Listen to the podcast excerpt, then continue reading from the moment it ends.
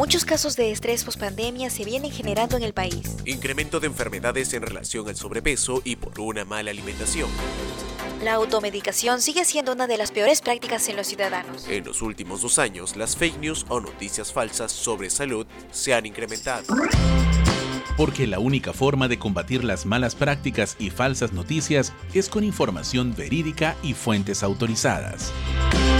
Diagnóstico positivo podcast donde la salud es abordada de manera responsable y preventiva. Un podcast saludable y divertido, producido por Radio UPN y la Facultad de Ciencias de la Salud de UPN. Diagnóstico positivo.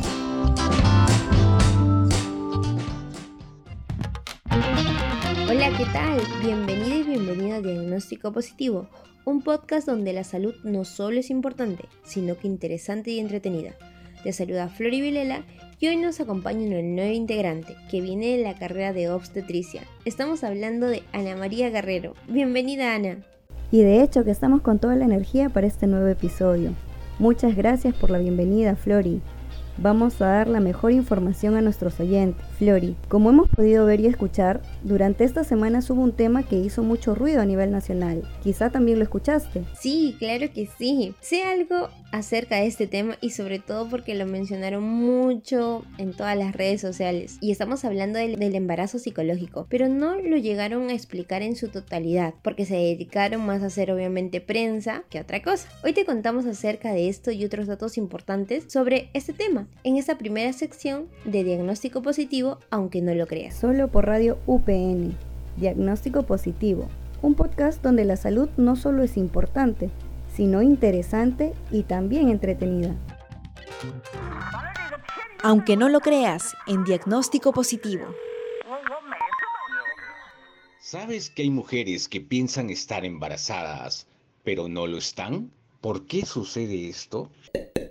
Yo creo que es más que todo por un tema psicológico, eh, muy aparte de que hay otras personas, otras mujeres, que anhelan mucho el deseo de ser madres y también llegan al punto de creer que están embarazadas, pero no lo están. Sí, sí sabía. Bueno, hace poco vi una serie en donde una señora casada empezó a tener dolores de cabeza, náuseas, dejó de arreglar y ella estaba segura que estaba embarazada. Cuando se fue al médico, este le dijo que, que lo que tenía era cáncer al útero. Entonces no necesariamente eh, hay ciertos síntomas que te indican estar embarazada, sino son otras enfermedades. Sí, sí sé de mujeres que piensan de que están embarazadas y no lo están. Creo que eso sucede más que nada eh, se le dice embarazo psicológico si no me equivoco, porque de repente tienen muchas ganas de tener hijos y se autogestionan y pues no se sucede, piensan de que están embarazadas y no lo están. Y bien, escuchábamos a algunos de nuestros oyentes y qué interesante saber qué piensan acerca de ese tema que fue tan sonado. Además, sobre la noticia de la chica que desapareció estando embarazada y después apareció, no tenía su bebé y no sabían dónde estaba. Y después de ellos hicieron cadena de oraciones en redes sociales, salían diferentes posts diciendo dónde estaba la pequeñita porque ya tenía hasta nombre, de que vivimos en un país muy inseguro y demás cosas. Y al final de la historia nos vinieron a decir que esta señorita no estaba embarazada, que en realidad era un embarazo psicológico y creo que muchos en realidad nos sorprendió bastante ya que es un tema tal vez de telenovelas o de alguna serie, hasta de algún libro, pero en la vida real casi no es muy común, ¿verdad Ana? Así es, Flori, tienes toda la razón. Este tema lo hemos visto más en las series, en las telenovelas y hasta en los libros. Según la página sabia de Mafre, nos define que es la situación en la cual una mujer sin tener un embrión real presenta síntomas similares al embarazo real. O sea, imagínate eso. Y con decirte que hasta le puede llegar a crecer el abdomen. Esto suele producirse por situaciones de mucho estrés relacionadas con el deseo o el miedo a tener hijos, teniendo en cuenta que esto no está relacionado para nada con la edad de la paciente ni con alteraciones. Interesante lo que dices, Ana. Y bueno, este cambio físico es lo que tal vez a mí me llamó más la atención. Yo en algún momento había escuchado, ¿no? Acerca de algunas mujeres que, que bueno, que sentían tal vez náuseas, hasta vómitos. Y bueno, lo más, lo más que tenían hasta ausencia de la menstruación. Y por ende creían que estaban embarazadas. Pero esta chica que se le vio, pues que todo el abdomen parecía de un embarazo ya real, real, real. Déjame decirte que me dejó muy asombrada. Pensé que no llegaba a tanto. Ya que estamos hablando de ello, ¿cuál sería el por qué se llega a producir tanto desorden, tanto físico, mental y todo ello? Flori, aunque no lo crean, dicho desorden se puede producir en las mujeres que tienen una situación psicológica de mucho estrés en relación con el embarazo, ¿no? Ya sea por conseguir un embarazo por medios naturales, ¿no? De repente es una mamá de edad avanzada materna y no ha logrado quedar embarazada, o bien también en mujeres adolescentes con un gran miedo a quedar embarazada. También puede ser por alguna pérdida fetal anterior, dándole lugar al organismo la ausencia de la regla, es decir, que vemos amenorrea, y bueno, asociada a ella un aumento del perímetro abdominal, como si se tratara de un embarazo real. Un ejemplo claro es cuando nuestras familias nos preguntan, oye, ¿y para cuándo el bebé? Oye, ¿y ya? ¿Cuándo no? Quiero el nieto, quiero el sobrino, y esa insistencia llega a estresarnos. Claro que sí, Ana. En realidad, esas famosas frasecitas inofensivas que nos dicen las personas acerca de que tal vez ya se nos está pasando el tren, que tienen miedo eh, porque tal vez tuvieron una relación sexual insegura, de que ya están embarazadas y que bueno, miles de cosas les pueden pasar en sus casas, ¿no? Las botan, las amenazan, etcétera, etcétera, etcétera. Todo eso daña la mente de una mujer y bueno, y puede producir todos estos desórdenes, ¿no? Y bueno, ¿y qué sucede, Ana? Si yo tal vez soy una persona que ha tenido la tendencia, ¿no? A tener un embarazo psicológico. Cuando yo deseara tener tal vez un embarazo, tal vez ya real, va a ser más difícil, me condiciona o no. No, en verdad esto no dificulta que posteriormente a este embarazo psicológico que se pueda tener, tengas un embarazo real, es decir, donde sí haya un embrión. Lo único que indica es que vas a tener una gran ansiedad en la gestación, que es mejor tratar de forma adecuada antes de pensar en tener un embarazo normal. Exacto, yo te doy toda la razón y ya sabemos cuál es el especialista que puede ayudarnos cuando tenemos algún problema relacionado a nuestra mente. Estamos hablando de nuestro buen amigo el psicólogo, así que debemos acudir a ellos si en algún momento hemos transitado por este tipo de desorden que es el embarazo psicológico. Y bueno, Ana, ¿cómo vamos a poder estar seguros o seguras de que mi embarazo sí es un embarazo real y tal vez no solamente esté en mi mente? Mira, las pruebas para detectar un embarazo psicológico son las de negatividad. Pero ¿cómo es esto? Pues a pesar de que la paciente pueda mostrar síntomas ¿no? de una gestación, la paciente no se encuentra embarazada. Las pruebas que se pueden realizar es la más conocida, la beta HCG, Y bueno, para no eh, desorientar a nuestros oyentes, vamos a contarle un poquito más de esta prueba, ¿no? es una subunidad beta de la gonadotropina coriónica humana y es una prueba donde medimos esa cantidad de la hormona, ¿no? El nivel tiene que ser menos de las mil unidades internacionales, ¿no? Para que esta prueba salga negativo y si en caso es más de las mil unidades internacionales, estaríamos considerando eh, que es un positivo para el embarazo. Ya nos dejó claro Anita que debemos siempre realizarnos la prueba de la gonotropina coriónica, que es a través que es una prueba sanguínea. Y en realidad la otra prueba que también nos podemos realizar es la de la famosa ecografía obstétrica. Aquí podemos ver a través de una imagen si es que hay un embrión y si en caso se cree que ese embarazo psicológico ya está muy avanzado, pues, y pues no escucharemos los latidos cardíacos en realidad fetales, ya que sabemos de que entre la octava y la novena semana de gestación es cuando aparece el primer latido del corazón del feto y que ya va a poder ser escuchado mediante el ecógrafo. Y bueno, sabríamos de que no existe dicho embarazo ya que no escucharíamos nada, ¿no? Si bien es cierto, esta puede ser una prueba de muy fuerte confrontación para la madre, pero va a ser necesaria para que no seguir alimentando tal vez esas expectativas de un embarazo que no existe y que a la larga va a lastimar obviamente más a la mamita que tal vez está o bien con mucha ansiedad de quedar embarazada o con tal vez con mucho miedo de quedar embarazada, dependiendo de la situación en la que ella se encuentre. Así que bueno, sin más preámbulos, nos despedimos de este segmento, pero no se despeguen de diagnóstico positivo ya que les traemos algunos tips muy buenos acerca del hierro para el embarazo.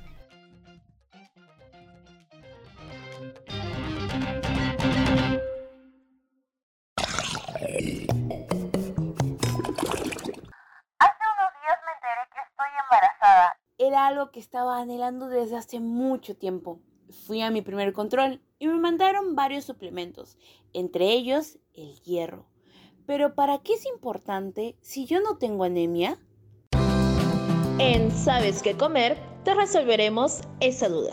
Durante el embarazo es muy importante controlar nuestra dieta para asegurarnos que estemos aportando todos los nutrientes necesarios a nuestro cuerpo y a nuestro futuro bebé. Por ello, tener una alimentación adecuada, sin carencias de ningún tipo de nutrientes importantes durante el embarazo, es imprescindible para que nuestro hijo nazca y crezca sano.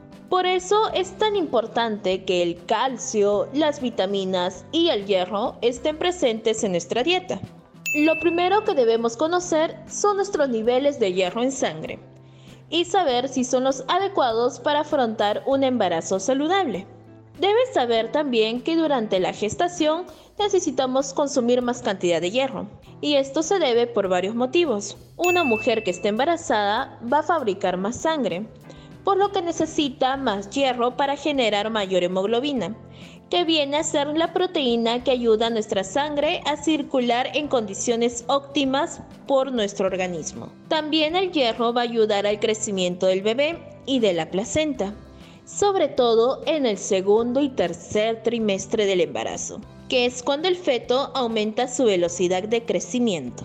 Existen algunos alimentos de origen animal como las carnes rojas y vísceras y de origen vegetal como las legumbres, ciruelas, higos, frutos secos, brócolis, betarraga, espinaca, entre otros que ayudarán a que los niveles de hierro sean lo más apropiados durante esta etapa de vida de una mujer.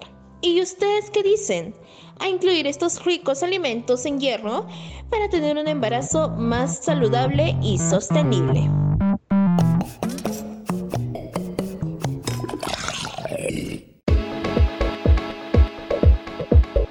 Más que vanidad, salud. ¿Te realizas exámenes o vas al médico sin necesidad de estar enferma o enfermo? Mayormente voy al, bueno, voy al hospital, al médico, para cuando me encuentro mal de salud. Eh, pero para realizarme algún examen adicional, no. Más que todo cuando estoy enferma y el mismo médico me manda por ejemplo, a realizarme algún examen que tenga una orden del médico, ahí siempre sí voy, pero adicional a eso no. Eh, honestamente no. Suelo ir al médico cuando, cuando me siento mal. Sí, una vez al año me realizo chequeos ya que cuento con un seguro que me permite poder hacerlo, en el cual me evalúan especialistas de oftalmología, ginecología y odontología. Em, no, nunca me he realizado exámenes ni he ido al médico sin necesidad de estar enfermo. Y seguimos en Diagnóstico Positivo, trayéndote temas que estamos seguros querías escuchar acerca del cuidado de nuestra salud. Ya saben que sin salud no tenemos nada. Ahora vamos a conversar acerca del chequeo preventivo o examen médico preventivo. ¿Alguna vez se han realizado alguno? Ya hemos ido escuchando la respuesta de, nuestros oyentes. Algunos dicen que sí, otros que no, y otros que, bueno, ni se acuerdan. Entonces le vamos a preguntar en sí a nuestra querida Silenita si se ha realizado algún examen médico por el simple hecho de cuidar su salud. Hola a todos, hola Flori. Bueno, sí, de hecho yo me realizo mis chequeos preventivos para ver cómo estoy, cómo va mi salud, porque de hecho mi familia tienen antecedentes de cáncer y de diabetes, entonces puede hacer que yo también los herede en algún momento. Entonces por eso estamos previniendo. Interesante, Sile. Entonces ya que tú eres la especialista, nos vas a responder por qué en realidad debo hacerme un chequeo preventivo si no tengo ningún malestar? Bueno, como debemos intuir, tiene como objetivo prevenir enfermedades. Este tipo de chequeos no solo es para personas comunes, sino también para adultos mayores hasta los niños. Entonces, de hecho, también se puede dar hasta en bebés. Y realizar un chequeo preventivo previene muchísimas enfermedades. Y de hecho, a veces, como ustedes también conocen, las enfermedades silenciosas. Una de ellas es el cáncer. Entonces, es por ello que debemos realizarnos chequeos preventivos. Y bueno, ya que estamos viendo de que es importante para cuidar nuestra salud, ¿cada cuánto tiempo debo realizarme dicho chequeo? Lo normal y lo establecido que tenemos es realizarnos el chequeo anualmente o bianualmente. ¿Qué quiere decirnos? Que, que podemos realizarlo dos veces al año, aunque con regularidad puede variar según la complejidad del paciente o la persona y según sus factores de riesgo. Son detalles que debemos tener en cuenta, como también hay exámenes que debemos hacer anualmente nosotras las mujeres, que de hecho descuidamos mucho ese lado, ¿no? Y ese examen se llama la mamografía. Y en caso de los varones, la revisión prostática, que de hecho también descuidan esas partes y son exámenes que no se suelen realizar muy seguido, ¿no? Claro que sí, Silvia, ya que estos exámenes van a prevenir dichos cánceres que se desarrollan en las zonas ya mencionadas, en las mamas para las mujeres y en la próstata para los varones. Y bueno, ya estamos viendo que va dirigido a varón, mujer, pero específicamente hay un grupo de edad o, o a quiénes se debe realizar. Bueno, el chequeo preventivo está dirigido a toda persona sana. ¿Qué nos quiere decir esto? Que es para toda persona apta que no tenga ningún diagnóstico médico. De igual forma está enfocado también en personas con factores de riesgo familiares, con problemas de corazón, cáncer, entre otras enfermedades. Y esto podría desencadenar en una enfermedad a largo plazo siempre y cuando estemos muy atentos con nuestros chequeos. Exacto, Sile. En realidad nos va a ayudar a prevenir dichas enfermedades que se van a dar en un futuro tal vez lejano o cercano, dependiendo sea el caso, ¿no? Y ya sabemos de que lo más habitual que vamos a poder descubrir, ya que lo mencionó Sile, es por ejemplo si hablamos de corazón, las enfermedades cardiovasculares, si hablamos tal vez de peso y talla, sobrepeso, sedentarismo, la hipertensión relacionada al corazoncito también, y bueno, y otros factores más. Pero en realidad Chile, lo más tal vez lo que han estado esperando el público, ¿Qué contiene dicho chequeo preventivo que me voy a hacer anualmente? ¿Qué es lo que me van a hacer primero? ¿Qué me van a hacer después? ¿Qué contiene, bueno, nuestro chequeo? Lo primero es una entrevista al paciente, ¿no? Es una conversación entre el personal de salud y el paciente para conocer sus antecedentes familiares, hábitos, eh, también su historial clínico. Y después se va a hacer la toma de signos vitales, ¿no? Que tiene la que eso conlleva pues la presión arterial, la saturación, también controla la temperatura y el pulso, ¿no? Y luego de ello se realiza un examen de sangre para conocer los valores de la glucosa, colesterol, entre otras entre otros factores. Y un examen físico en algunas veces para o también un examen oftalmológico o vocal. Tener en cuenta que hay exámenes también que incluyen un chequeo preventivo que están diferenciados por el género, ¿no? Las mujeres anualmente deberían realizarse la mamografía, el papá Nicolau y la coloscopía. Y en caso de los varones sería el examen de la próstata y el examen testicular. Exacto, Sile. ¿Sabes lo que me llamó más la atención? Fue que también una forma de prevenir es hacer el chequeo vocal.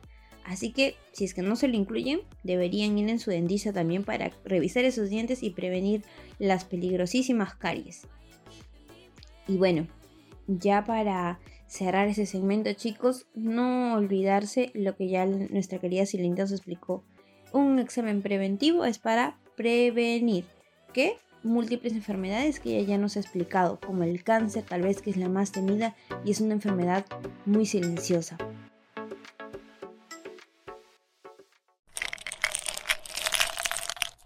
Todos sabemos que durante el día experimentamos muchas emociones y preocupaciones, lo que puede conllevar a que nos sintamos cansados, estresados, con problemas para dormir, con dolores musculares, con dolor de cabeza. Y esto se debe a que nuestro sistema nervioso autónomo, el mismo sistema que se encarga de estar alerta durante el día, se encarga de relajarnos. Sin embargo, por el ritmo de vida moderno es más difícil poder relajarse de forma adecuada. Por eso, hoy te voy a enseñar la técnica súper eficaz para poder relajarse llamada relajación progresiva de Jacobson. Esta técnica se trata de tensar los músculos por 5 segundos y relajarlos por 10 segundos, al mismo tiempo que inhalamos cuando los tensamos y exhalamos cuando relajamos los músculos. Para empezar, debemos iniciar con las plantas de los pies, luego subir hacia la pierna,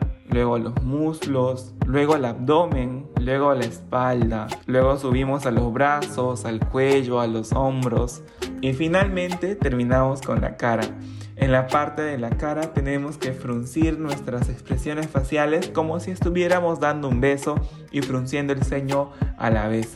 Debemos practicar esta técnica entre 10 a 20 minutos antes de dormir o al momento de levantarnos.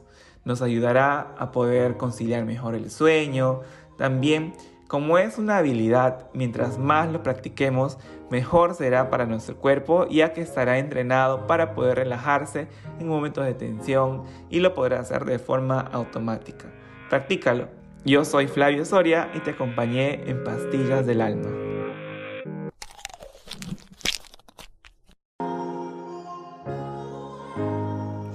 Fue todo con diagnóstico positivo. No se olviden que nos pueden escuchar todos los martes y jueves a la 1 pm y 8 de la noche y también los domingos a las 4 de la tarde por la web o el app de Radio UPN y también por Spotify como Radio UPN. Diagnóstico positivo, conecta contigo.